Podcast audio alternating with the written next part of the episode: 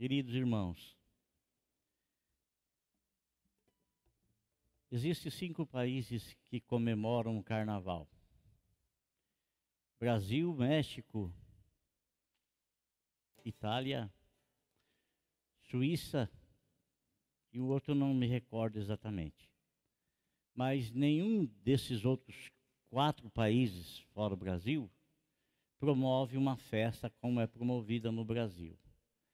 A festa no Brasil, no Brasil quando fala-se de carnaval, né, já tem logo na lembrança e não precisa ser muito inteligente para saber o que vai acontecer. Ninguém vai melhorar de vida no carnaval. Ninguém. Não vai acontecer nenhum benefício para absolutamente nada e ninguém que vai brincar esses dias aí, até porque é uma festa que promove a prostituição, é uma festa que promove o adultério, é uma festa que promove as drogas, é uma festa em que muitas moças irão engravidar e muitas delas grávidas vão abortar. É uma festa que vai acontecer muitos acidentes provocados por bebidas e drogas, uma festa que vai promover muitos assassinatos, e nós vamos ver isso aí no final, né? Lá para quinta-feira ou quarta-feira, aonde estará sendo divulgado aí o balanço daquilo que está que aconteceu durante o carnaval. Esses outros países que eu estou falando para os irmãos, eles não promovem a festa como é promovida no Brasil, levando por esse lado, né? É uma festa, e mas não, não tem nenhuma conotação com essas que tem aqui no Brasil. E eu sei que, infelizmente, irmãos, infelizmente, eu sei que às vezes, assim como foi o caso da pandemia, que ela surgiu e ela provou a fé de muita gente. Provou a fé daqueles que, na verdade, estavam firmes diante do Senhor, né? e que por um motivo ou outro eles ficaram em casa e acostumaram a ficar em casa e não voltaram para congregar. Assim também no carnaval, muitos irmãos, quero crer que por aquilo que a gente tem falado, por aquilo que a gente tem ensinado, por aquilo que a gente tem orientado, nenhum dos nossos amados irmãos tenha tomado tal decisão. Mas muitos, muitos sim, chega essa época que eles debandam na igreja. Eles somem da igreja. E não somem para ir para um retiro em busca de uma comunhão maior com Deus, de um compromisso maior com Deus. Eles vão para debandar mesmo, vão para, né, como diz, para rodar baiana. Infelizmente. Agora, irmão, você sabe que vai ser, eu penso eu, que vai ser exatamente num momento como esse, mas não apenas num momento num país, mas em todo o mundo, onde muitas pessoas estarão totalmente desligadas da comunhão com Deus, descompromissadas, né? Vai ser num momento como esse que o Senhor Jesus Cristo ele virá para buscar a sua igreja. Então é muito importante para nós, irmão, muito importante para nós, não permitir que absolutamente nada, e não somente a, essa festa igual essa, é, que vem para lutar, para atrair aqueles que não estão firmados em Cristo, para levá-los a se afastarem, a se distanciarem da presença do Senhor. Mas estará acontecendo no mundo todo um descompromisso total com Deus. É, está acontecendo nos Estados Unidos, na uma universidade, né, um avivamento muito grande, e que estão lá há mais de 100 horas de culto, né, orando. Jovens e mais jovens e jovens, e pessoas estão deslocando de, de, de todo o país, dos Estados Unidos, para estarem lá, para estarem orando. Está acontecendo um avivamento. Olha que, que coisa antagônica, uma, uma contradição, né? Aqui nos nosso, no nosso país, o povo está grande, ah, não posso precisar exatamente quanto, mas estão aí buscando aquilo que traz satisfação e prazer à carne. Consequentemente, isso não trará proveito nenhum para a vida deles, de forma alguma, de jeito nenhum e de maneira nenhuma. Agora, esses jovens que estão lá, eu tenho a certeza de uma coisa: Deus vai levantar muitos para serem pregadores, Deus vai levantar muitos com dons magníficos e maravilhosos. Deus vai dar uma experiência tremenda e desejo eu que esse avivamento possa se espalhar por todo o mundo, né? E esse avivamento vem, acontece, porque alguém propôs no coração, talvez uma única pessoa, ou talvez duas ou três, quem sabe, conversaram entre si e falaram: vamos buscar a Deus, tem que ter alguma coisa a mais do que tudo isso que nós conhecemos. E eles tiveram esse propósito e Deus manifestou grandiosamente na vida deles. Mas quando o Senhor voltar, irmão, o Senhor voltar, ele vai pegar mais muitas e muitas pessoas desprevenidas. Estar desprevenidos, amado, estar desprevenido não quer dizer aquelas pessoas que nunca tiveram nenhum relacionamento com o Senhor, nunca tiveram nenhum contato com o Senhor. Desprevenido é aquele que sabe que está para acontecer e não se previne. Sabe que está para acontecer e não se prepara. Sabe que está para suceder e não está dentro daquilo que é exigido para que no momento que aconteça ele participe. Né? Então, o Senhor disse que ele vai vir num dia em que ninguém espera. Né? Esse ninguém aí não quer dizer que nenhuma outra pessoa vai estar esperando, né? em que a maioria vai estar desapercebida. A maioria das pessoas estarão entregues nos desejos da sua carne, na vontade da sua carne, nos prazeres da sua carne. E justamente será nesse dia em que o Senhor Jesus Cristo voltará para essas pessoas, né? Mas só que o Senhor voltará, elas terão conhecimento, né? Mas elas não participarão do chamado, né? Que o Senhor fará, o chamado do nome de cada um que a Ele pertence. Né? Eu quero falar com os irmãos, eu quero ler um versículo na palavra de Deus com os irmãos, eu quero discorrer com os irmãos assim, alguns versículos da palavra de Deus, né? Até vou pedir para você ficar, abrir a tua Bíblia e, e ficar com ela aí é, aberta, que nós vamos é, falar um pouco, andar um pouquinho dentro das Sagradas Escrituras. Está escrito aqui no Evangelho de João, no capítulo 5, versículo de número 25.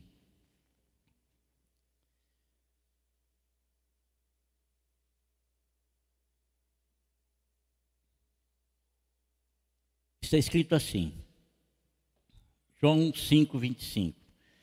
Eu lhes afirmo que está chegando a hora, e já chegou, em que os mortos ouvirão a voz do Filho de Deus, e aqueles que a ouvirem viverão. Amém? Eu lhes afirmo que está chegando a hora, e já chegou, em que os mortos ouvirão a voz do Filho de Deus, e aqueles que a ouvirem viverão. A voz da ressurreição. Amados, nosso Senhor ele começa a pregar o evangelho e ao iniciar a pregação do evangelho, nós lemos aqui que ele por duas vezes repete a palavra mortos, duas vezes na sequência: mortos. Nosso Senhor Jesus Cristo, ele nos ensina que existe duas condições de pessoas que estão mortas. Aquelas pessoas que estão mortas que morreram fisicamente e aquelas pessoas que estão mortas espiritualmente. Estão vivas fisicamente, mas estão mortas espiritualmente porque não têm ligação nenhuma com Deus. Estão vivas no corpo físico tão somente. Quando Deus criou Adão e Eva, eles estavam vivendo em plena comunhão com o Senhor. Plena comunhão com o Senhor. O Senhor lhes pôs alguma coisa para provar para provar a obediência deles a Deus. A obediência deles. É, se Deus nos criasse sem alguma coisa para provar, para provar a nossa obediência, nós não teríamos livre-arbítrio. Porque livre-arbítrio é escolha. E para escolher você tem que ter opções. Você não pode ter uma única opção. Uma única opção não é escolha. Então, você tem que ter mais. Você tem que ter alguma coisa como opção. Alguma coisa como opção. Para testar o quê? Para testar a sua obediência, o seu livre-arbítrio, que estará sujeito àquilo a que você se sujeitar. Então o Senhor criou Adão e Eva e não criou para viver um período de tempo, criou para viver para todo sempre. E o viver para todo sempre estava condicionado na obediência deles a permanecer na palavra que o Senhor lhes havia dito. Vocês têm a possibilidade de escolher. Olha, está aqui essa árvore aqui, e eu não quero que vocês comam dela. Então vocês permaneçam em obediência a mim, porque no dia em que vocês me desobedecerem, vocês optarem por me desobedecer, a morte chegará até vocês. Então, amado, o que aconteceu? Aconteceu que eles, por estarem sendo provados no livre-arbítrio, o Senhor providenciar para nós um escape para que a gente possa suportar? Está escrito isso, não está? Está escrito isso aí. Então, o escape era o quê? Era permanecer na obediência, permanecer, né? E, e, assim, consequentemente, eles permaneceriam vivos em comunhão com Deus, espiritual, né? com a vida espiritual ativa, em comunhão com o Senhor, e vivos também no corpo físico, permaneceriam absolutamente nada, nada, nada iria lhes alcançar. Se eles permanecessem em obediência ao Senhor, não haveria cegueira, não haveria dores, não haveria absolutamente nada. Eles permaneceriam incorruptíveis. Mas a partir do momento em que eles resolveram, com o seu livre-arbítrio, então se sujeitar à tentação que veio desobedecer à voz do Senhor, quando eles comeram, meus irmãos, eles não caíram mortos imediatamente. Eles não caíram mortos imediatamente, não caíram, né? Mas a morte entrou por causa da desobediência. Eles morreram espiritualmente, perderam a comunhão com Deus, tanto que quando Deus queria conversar com eles, não havia absolutamente nada que os impedia, havia plena comunhão. Mas agora, uma vez em pecado, eles eles viram a santidade de Deus e eles viram o estado que eles estavam antagônico, contrário à santidade do Senhor. Por isso ele se escondeu. E ainda hoje o homem vive escondido de Deus, escondido em seu pecado. Agora presta atenção, irmão. A Bíblia fala assim que o salário do pecado é a morte. Amém? É a morte. Então, irmão, quando o Senhor Jesus Cristo ele vem ao mundo, ele vem ao mundo, as pessoas elas estavam mortas. Todas as pessoas estavam mortas, porque todos haviam pecado, todos herdaram de Adão o pecado. Eles não tinham comunhão com Deus e eles também não tinham esperança alguma de no amanhã terem a vida eterna em si.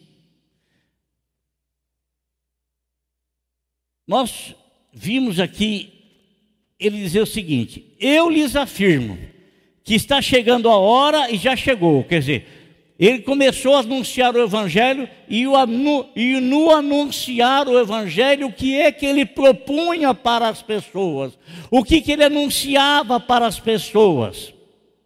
Anunciava que as pessoas que viessem a ouvir a sua voz, essas pessoas, a voz do Filho de Deus, essas pessoas passariam a viverem.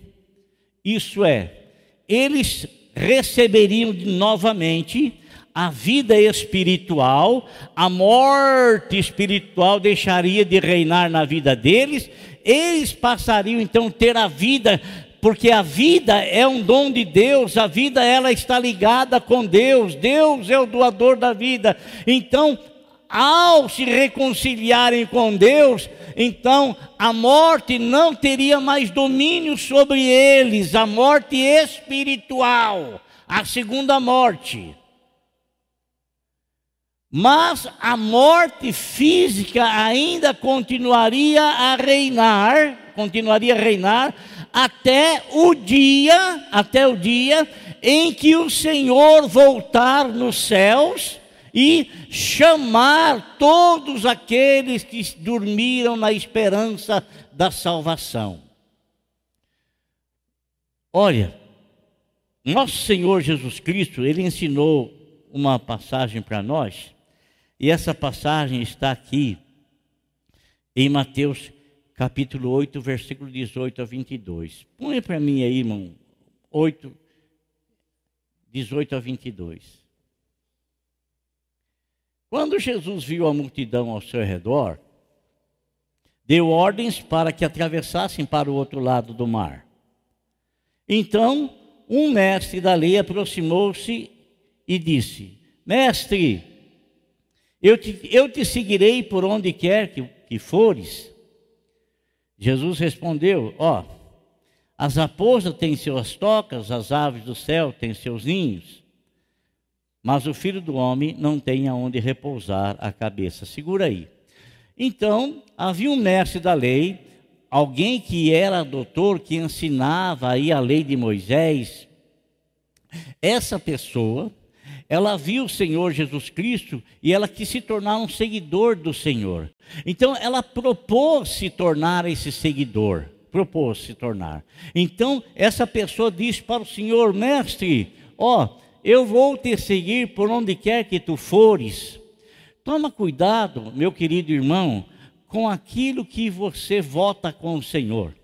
Porque tem muitas pessoas que fazem do mesmo jeito. E Senhor, eu estou aqui, aonde o Senhor me mandar, eu vou, o que o Senhor falar, eu vou fazer, e tal, e tal, e tal. E quando chega o momento deles colocarem, colocarem isso em prática, eles pensam bem, falam, não dá não, não vou não, né? É assim. Esse rapaz aqui, ele se propôs a seguir o Senhor, mas ele não estava sendo escolhido, chamado pelo Senhor para alguma vocação, sendo destinado pelo Senhor para alguma coisa. Porque quando o Senhor destina alguém, o Senhor então sonda o coração dessa pessoa e sabe que essa pessoa vai e vai estar, porque a mão do Senhor permanecerá, estará e permanecerá sobre ela. Ela não se afastará, ela não voltará atrás, ela permanecerá. Agora, o Senhor olhou e o Senhor viu que a intenção da pessoa não era uma intenção ruim, era uma intenção boa. Intenção boa, né? Intenção boa. Só que ele não estava sendo chamado, ele estava se colocando à disposição. Um outro, na sequência, diz assim: talvez o Senhor viu que aquela pessoa olhou o coração dela, viu que ela estava com intenção assim de fazer alguma coisa para. É, ó, você quer me seguir, você me siga. As árvores, tá? As árvores têm elas têm seus ninhos, as raposas têm suas tocas, mas eu não tenho onde reclinar minha cabeça. Eu não tenho para onde ir, não tenho como fazer, não é? Não tem. Então o Senhor quis é, tirar dele aquele, aquele ímpeto Sabe quando a pessoa ela está numa emoção e ela se compromete com uma emoção, mas quando chega a realidade ela volta atrás, né? Então é, é complicado. Outro discípulo lhe disse: Senhor, Deixa-me ir primeiro sepultar o meu pai. No que o Senhor lhe respondeu. Mas Jesus lhe disse: Siga-me. Deixe os que os mortos sepultem os seus próprios mortos. Como é que pode um morto sepultar o seu morto? Como é que pode um morto sepultar o seu morto? Né? Como é que pode? Aqui está falando de dois tipos de morte, irmão. Aquela pessoa que morreu fisicamente está para ser sepultada, e aqueles que estão vivos fisicamente, mas estão mortos espiritualmente, não têm nenhuma comunhão com o Senhor, não têm a vida de Cristo em si. E esta é a situação de todas as pessoas que nós estamos vendo hoje vivendo distante do Senhor. Elas estão vivas fisicamente, mas espiritualmente elas estão mortas, elas não têm comunhão com o Senhor não tem comunhão com o Senhor da vida, então são vivos mortos. É isso que a Bíblia está dizendo, olha lá, deixe que o. Como é que um morto pode sepultar outro morto, se os dois estiverem mortos? Então, são mortes diferentes ali, mortes espiritualmente, sem comunhão com Deus, estão vivos aí, estão lá pulando o carnaval, estão lá aplicando cocaína aí, sei lá o que, estão fazendo uh, todo tipo de barbaridade, uh, aí vai chegar na quarta-feira, vai tomar cinza para perdoar os pecados. Uh. Se é isso que acontece, eu acho que já não é mais isso que acontece. Eu acho que é, os irmãos e amigos aí católicos, os sacerdotes, estão tomando já uma, uma posição contrária a essas atitudes né? Porque a gente tem visto certos padres pegando de uma forma tão contundente, mas tão contundente, tão contundente, né? Que estão aplicando a palavra de Deus naquilo que estão pregando. Então, é, irmãos, então a pessoa está morta fisicamente, está para ser sepultada. Espiritualmente, é que está vivo físico, mas o, o espírito está morto, não tem comunhão com Deus. Estão no estado que, que, que, que Adão ficou depois que pecou contra o Senhor, se escondeu do Senhor. Estão nesse estado, né? Então, meus irmãos, o Senhor Jesus Cristo, ele chama a atenção de nós como igreja para estarmos permanentemente alerta. Você sabe que existe é, na Bíblia Sagrada, no Novo Testamento, existe determinadas passagens que nos mostram a ressurreição. Jesus aplicando a, a ressurreição, operando a ressurreição em pessoas que, logicamente, estavam mortas. E existe muitas pessoas hoje que não, não acreditam, não acreditam na capacidade, no poder, na autoridade exercida por Jesus, levantando pessoas mortas. E está escrito no livro de Tessalonicenses que uma coisa preciosa irá acontecer. Quando o Senhor Jesus Cristo voltar nas nuvens para buscar o seu povo, a Bíblia fala assim que ao ouvir a trombeta, o chamar do nome, Aquele que ouvir, aquele que ainda que esteja morto viverá, sabe aquilo? Ainda que esteja morto viverá. Quando, e, e, então, eles vão ouvir o chamado, o chamado do Senhor. Então, quando o Senhor vier nas nuvens, os mortos serão ressuscitados primeiro, ouvirão o chamado dos seus nomes. E nós que ficarmos vivos, se estivermos vivos, por isso pode acontecer daqui a pouco, isso pode acontecer amanhã ou depois, pode acontecer, mas eu presinto que antes de acontecer isso, vai acontecer uma varredura no mundo todo, sabe?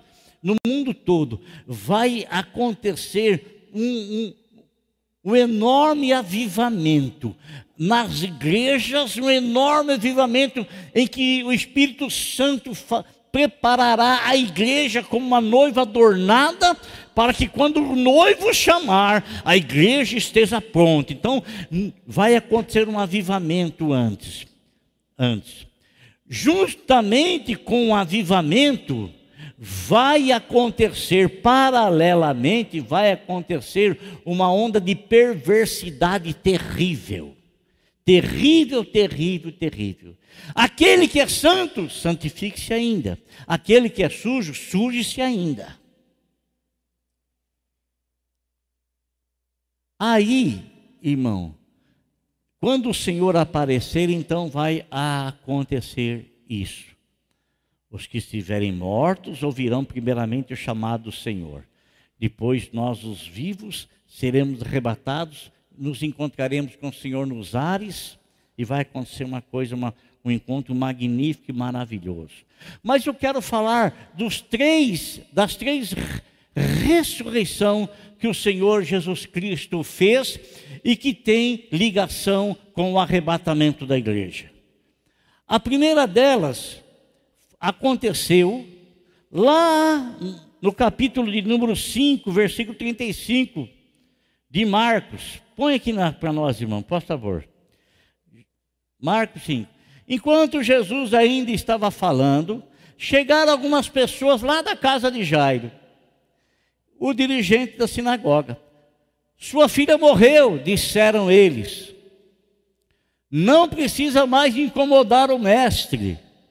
Não fazendo caso do que eles disseram, Jesus disse aos dirigentes da sinagoga: Não tenha medo, tão somente creia. E não deixou ninguém segui-lo senão Pedro, Tiago e João, irmão de Tiago. Quando chegaram à casa do dirigente na, da sinagoga, Jesus viu o alvoroço, com gente chorando e se lamentando em alta voz. Então entrou e lhes disse: Por que todo esse alvoroço e lamento? A criança não está morta, mas dorme. Mas todos começaram a rir de Jesus. Ele, porém, ordenou que eles saíssem. Nenhum daqueles que duvidou participou da ressurreição que Jesus realizou na vida menina. Tomou consigo o pai e a mãe da criança, que acreditavam porque mandaram chamá-lo, foram buscá-lo, e os discípulos que estavam com ele e entrou onde se encontrava a criança, tomou-a pela mão e lhe disse: Talita, cume, que significa menina, eu ordeno você, levante-se. Imediatamente a menina que tinha 10 anos de idade, 12 anos de idade, melhor dizendo, levantou-se e começou a andar. Isso os deixou atônitos. Irmão, preste atenção. Quando o Senhor Jesus Cristo vier nas nuvens, vier nas nuvens, talvez, talvez, talvez, nós iremos ter crentes que acabaram de morrer. Vamos usar aqui essa criança, essa menina, como um exemplo, uma ilustração. Você acha que quando Jesus vier na nuvem, a morte não estará ainda acontecendo, vai estar acontecendo. Vai ter alguns irmãos que estarão, estarão mortos, morreram há pouco, estarão sendo velados. E quando o Senhor Jesus Cristo chamar, chegar e chamar, aquele irmão que está morto sendo velado, vai ser arrebatado. Muitos que estarão participando do velório também serão arrebatados, mas muitos que estiverem ali não serão, porque o Senhor não permitiu que ninguém entrasse na casa daqueles que duvidassem, daqueles que zombaram dele, daqueles que, que não acreditaram nele. Imagine você estar acontecendo o velório. Desculpe, eu vou te usar. Do irmão Luiz do irmão Luiz, o velório do irmão Luiz. Ele está lá no caixão, estamos lá velando. De repente o Senhor toca a trombeta, chama o nome dele, porque o morto vai, vai ressuscitar primeiro. E nós vamos estar vivos ali velando o irmão Luiz. Na hora que o irmão Luiz pá, desapareceu, nós também vamos desaparecer. Imagine você, as pessoas que estiverem ali e que não são crentes.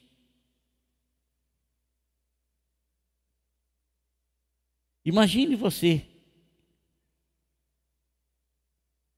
Uma outra marca na ressurreição e que eu penso que vai acontecer assim, é o que está escrito também no capítulo de número 7, versículo 11 a 15. Coloca aqui, irmão. Olha aqui. o amor de Deus. Lucas, capítulo 7. Lucas 7. Logo depois, Jesus foi a uma cidade chamada Naim. Não era o marido dela que chamava Naim, não, viu? Era a cidade onde ela morava. E com ele iam seus discípulos e uma grande multidão. Ao se aproximar da porta da cidade, estava saindo o enterro do filho único de uma viúva. E uma grande multidão da cidade estava com ela. Ao vê-la, o Senhor se compadeceu dela e disse: Não chore. Depois aproximou-se e tocou no caixão, e os que o carregavam pararam. Jesus disse: Jovem, eu digo, levante-se. E jovem sentou-se e começou a conversar, e Jesus o entregou à sua mãe. Amém? Glória a Deus. Quando o Senhor Jesus Cristo voltar, então ele vai encontrar muitos crentes igual a filha de Jairo, sendo velada. Mas quando ele voltar também, ele vai encontrar muitos crentes sendo levado para a sepultura. Sim ou não? Porque as coisas vão estar acontecendo normalmente. Vai acontecer. Imagine você, meu irmão. Imagine você, né? Nós estamos acompanhando o féretro do nosso irmão Joel. Ele está dentro de um caixão, de um esquife, né? Estamos carregando o Joel. Joel pesado. É pesado, Joel. Estão carregando. De repente o Senhor fala: Ô oh, Joel, cheguei! E o Joel desaparece, o caixão fica leve. O que aconteceu? Eu não quero estar segurando o caixão naquela hora.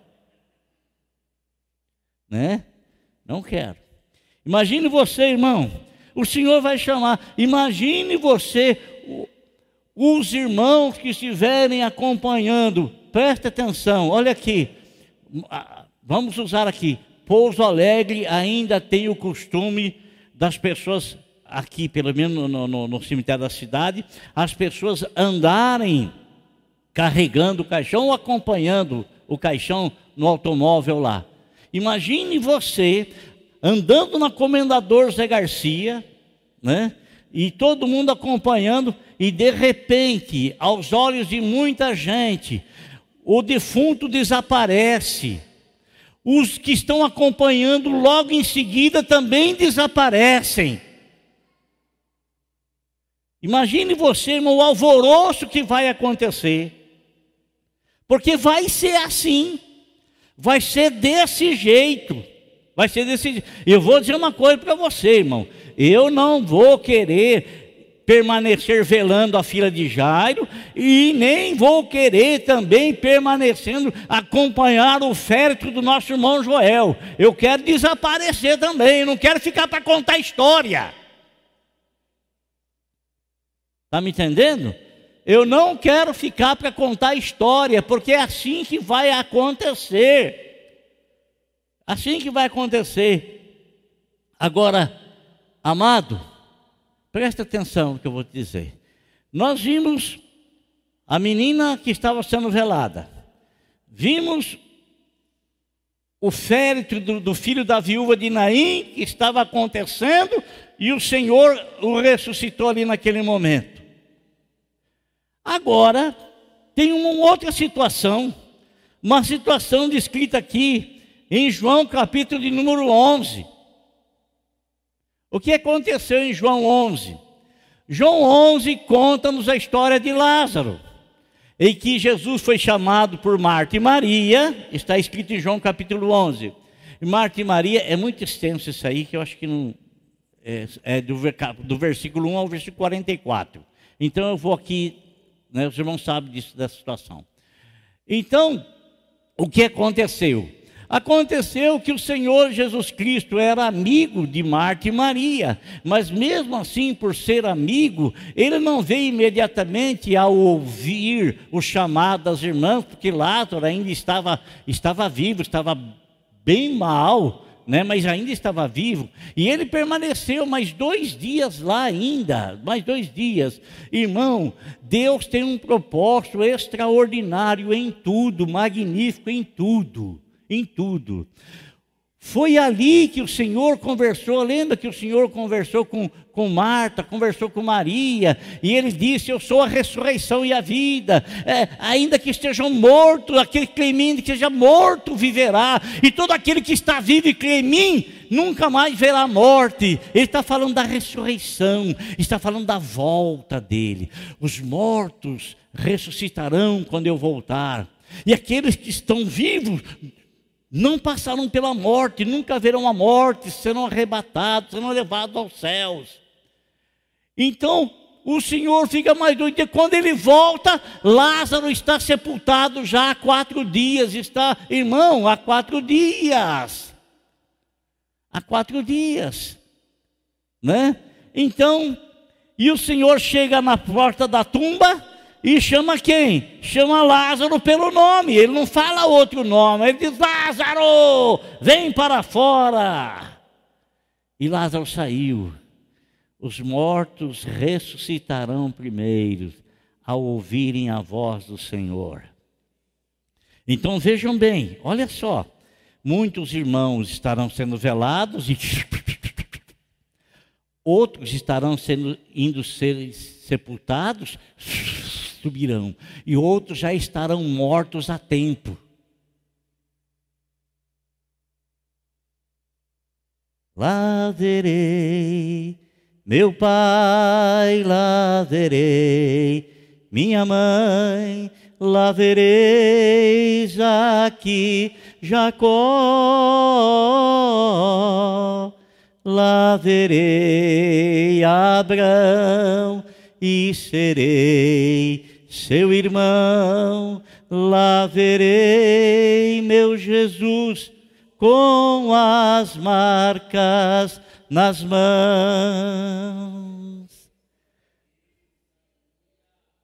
Irmão, essa é a esperança da igreja. Essa é a esperança que mantém a igreja na expectativa e se preparando a cada dia mais para esse grande retorno do Senhor. Então nós vimos, irmãos, olha aqui, o irmão sendo velado, a irmãzinha sendo velada, o irmão sendo velado, o menino sendo sepultado, o irmão indo ser sepultado, e vimos lá do que já dias que estava morto, sem esperança e mais nada, mas todos eles foram chamados pelo Senhor e todos eles voltaram a viver. Assim acontecerá na volta do Senhor. Mas você sabe que existe, irmão, um período de tempo que é o tempo de, da igreja, é o tempo da igreja, é o tempo em que o Senhor se virou para as demais nações, porque a nação para quem ele veio, ele foi rejeitado por ela. E nunca houve um tratamento tão grande, tão específico, tão cuidadoso do Senhor com a nação de Israel, com nenhuma outra nação, como ele, ele cuidou da nação de Israel. Não, nunca houve. O Senhor sempre teve uma preocupação grandiosa com o povo de Israel. Aliás, o Senhor nasceu no meio daquele povo.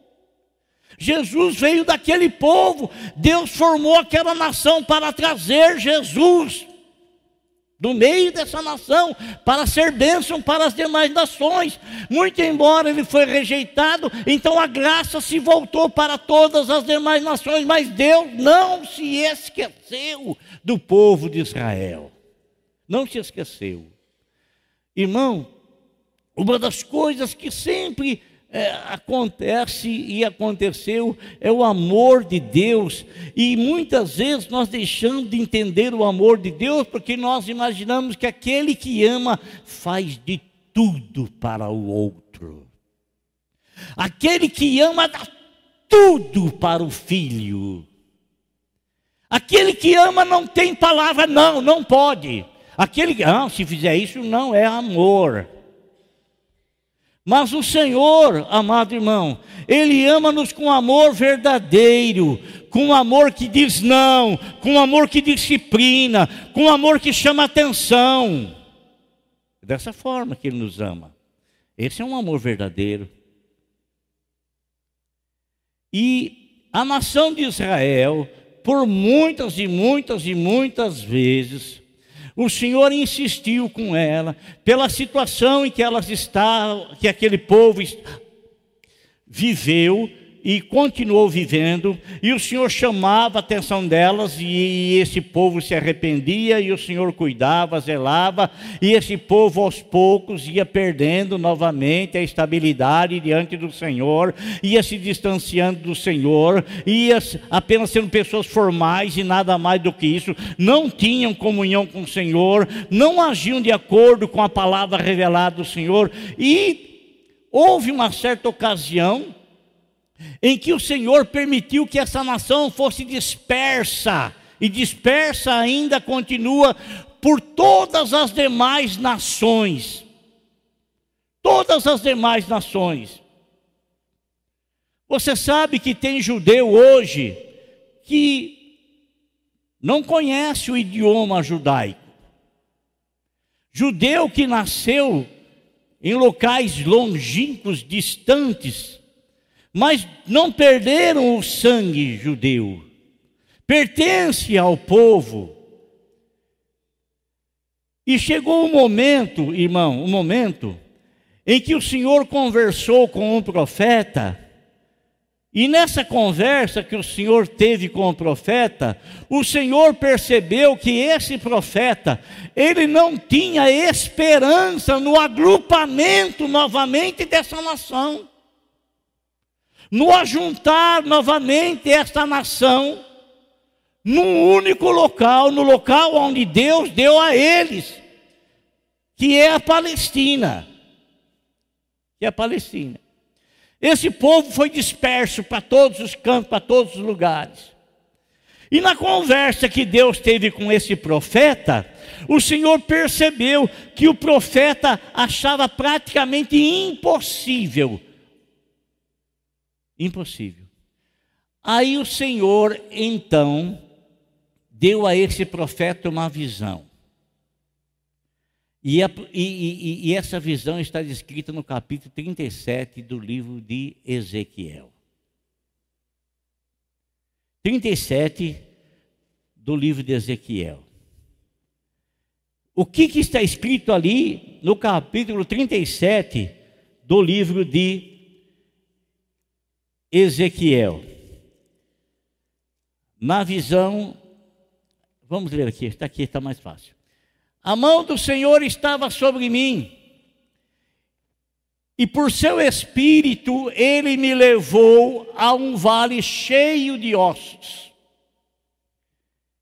Ele me levou de um lado para o outro, e eu pude ver que era enorme e numeroso que era enorme o número de, de, de, de ossos, que era enorme o número, o número de ossos. Espera aí, para aí. Eu pude ver que era enorme o número de ossos. Aí, vamos lá. No vale e que os ossos estavam muito secos. Então o Senhor, assim, vamos trazer aqui. Então ele me perguntou, filho do homem, esses ossos poderão tornar a viver?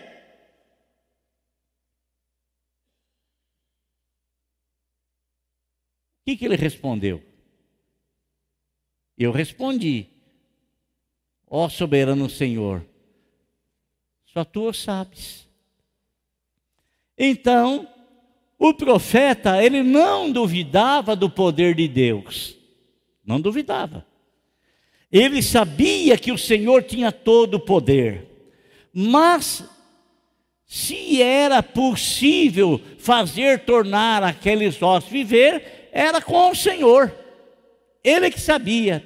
Sabe o que às vezes acontece com a gente, irmão? Às, às vezes, às vezes nós, Deus quer fazer alguma coisa através de nós e Deus faz. Deus faz.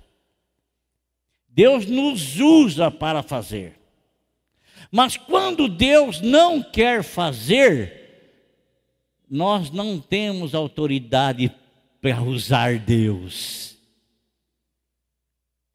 Quando Deus quer fazer, Ele nos usa para fazer tudo, porque tudo é possível aquele que crê.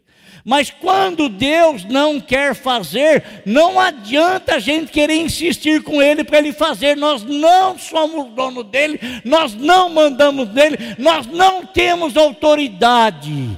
Então a melhor coisa que temos a fazer é deixar que a vontade do Senhor soberana prevaleça em todo e qualquer momento, em toda e qualquer hora. Às vezes, a nossa vontade con contrapõe-se à vontade de Deus. Às vezes, os nossos desejos contrapõem o desejo de Deus. E muitas vezes nós até brigamos com Deus, nós até esmurramos, esmurramos o ar, nós até brigamos, nós até falamos assim de uma maneira autoritária, como se Ele fosse fazer, porque nós estamos falando com autoridade.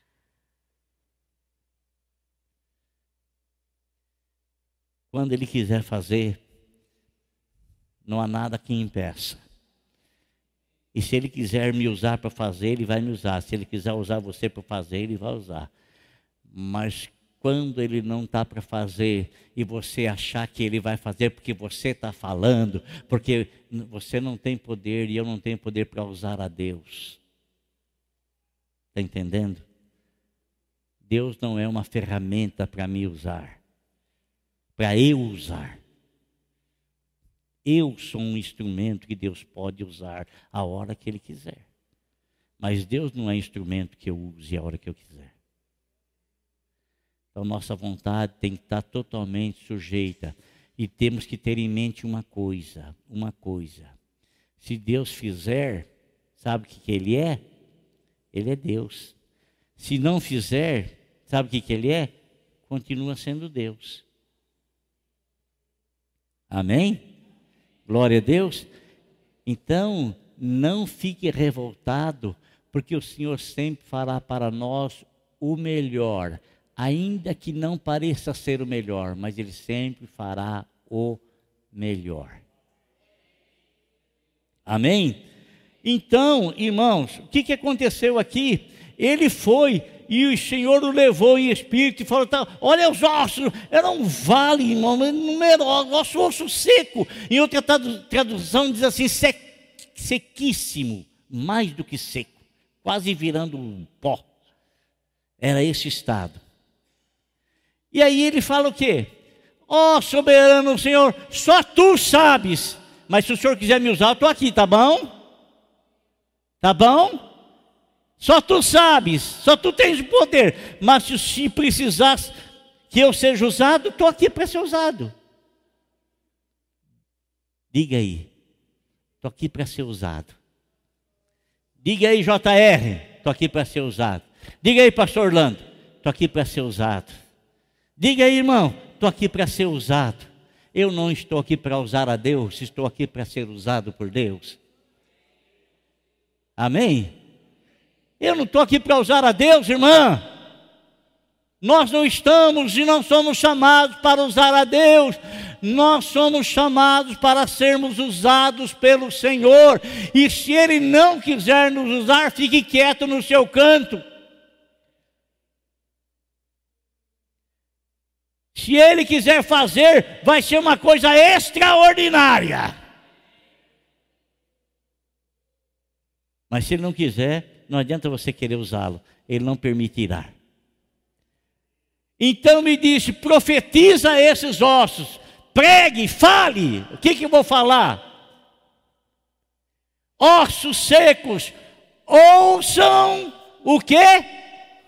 Ouçam a palavra desse pregador.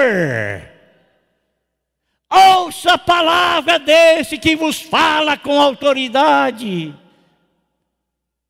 O que, que ele fala? Os ossos secos, mortos, ouçam a palavra de vida do Senhor. Assim diz o quê? Quem? Quem? Quem? O que, que é o soberano? Manda chuva. Ou manda sol, manda chuva, manda tudo. Soberano. Aquele que olha para cima não tem, não vê, não tem ninguém acima dele. Ele é o maior de todos. Irmãos, eu fico assim maravilhado quando eu penso na autoridade do Senhor Jesus. Porque está escrito lá que as coisas que nós vimos que foram criadas, o que nós vemos e foram criadas, elas não foram criadas daquilo que é aparente. Veja bem as estrelas. O Senhor não pegou um pinguinho de luz, foi montando pinguinho de luz, pinguinho de luz, pinguinho. Ele ordenou e elas apareceram. Hã? E a terra, irmão? A terra. Ele não pegou um punhadinho de terra, mais um punhadinho de terra, mais um punhadinho de terra, mais um punhadinho de terra. Não, ele ordenou. Os, os mares, ele ordenou. Hã? A Via Láctea, ou as Vias Lácteas. Você sabe que elas ainda estão em criação? Sabia? Sabia, irmão?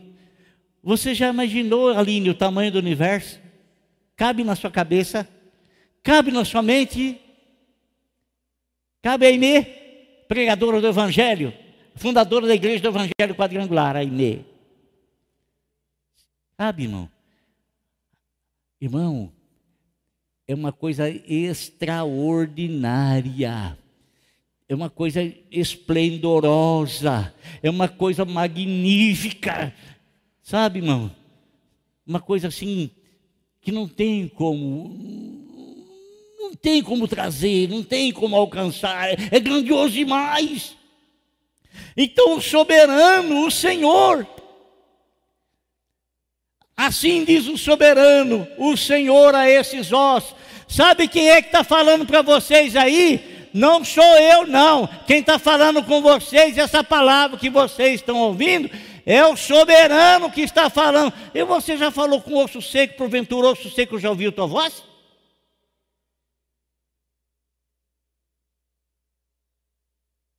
Hã? Você porventura já pegou algum osso seco e disse, osso seco. Ele vai ouvir tua voz? Soberano é quem está acima de tudo. E Ele está acima tanto dos vivos quanto dos mortos, quanto tudo, tudo, tudo, tudo, tudo, tudo. E todas as coisas, ainda aquelas que estão mortas, ouvem a voz dele. E aquele que ouvir vai viver. Aquele que viu vai viver. Vai viver farei o Espírito entrar em vocês e vocês terão vida. Aleluia. Irmão, aí, porém tendões em vocês e farei aparecer carne sobre vocês e os cobrirei de pele. Porém um espírito em vocês e vocês terão vida. Aleluia. Alemachuri canta lava séria. Então vocês saberão que eu sou o Senhor. Aleluia. Glória a Deus. Amado, essa é uma promessa para a nação de Israel. E quando isso começar a acontecer, quando todos estão vindo, os judeus estão chegando, viu? Estão vindo de todas as partes. Estão vindo. Estão vindo. E quando todos, e quando tudo estiver completo, completo, completo, completo, nós veremos a glória do Senhor resplandecer de uma maneira magnífica e maravilhosa, cumprindo-se assim a profecia dele, tanto para com a igreja quanto para com o povo de Israel. Amém? E eu profetizei conforme a ordem recebida. Enquanto profetizava, houve um barulho. Hã? Ele começou a profetizar, os ossos secos começaram a se mover. Eu não vou trazer aqui pormenores de como isso vai. a maneira, porque está se relacionado com uma nação uma nação, o povo que está vivo, mas na verdade estão totalmente mortos, distantes, longe, apagados, sequíssimos, como se estivessem abandonados há muito tempo. O Senhor virou-se para a igreja, o Senhor virou para as outras nações, e eles estão lá, estão lá, esperando a igreja ser arrebatada, e aí o Senhor se volta para eles lá, e o Senhor faz um, uma obra extraordinária, grandiosa um som de chocalho e os ossos se juntaram, osso com seu osso. Imagine você, irmão. Estava separado, irmã. A perna estava separada do, do, do, fêmur, o fêmur separado da, da, da bacia. Tudo separado, irmã Neide. Estava tudo separado. Irmã Neide. Estava tudo separado, sabe? Juntou tudo de novo. Cada osso no seu osso. Cada um no seu devido lugar e juntou-se um grande exército. Amém? Os tendões e de carnes. Ele foi profetizando. Ele recebeu a ordem, depois ele começou a profetizar. Olhei e os ossos foram cobertos de tendões e de carne. E depois de, de, de pele, mas não havia o espírito neles ainda. Mas estavam revivendo. A seguir ele me disse: profetiza ao Espírito, profetize, filho do homem, e diga-lhes: Assim diz o soberano, o Senhor: Venha desde os quatro ventos, ó Espírito, e sopre dentro desses mortos para que vivam. Profetizei conforme a ordem recebida, e o Espírito entrou neles. Eles receberam vida e se puseram em pé, era um exército enorme. Glória a Deus. Ainda que estejam mortos, mortos,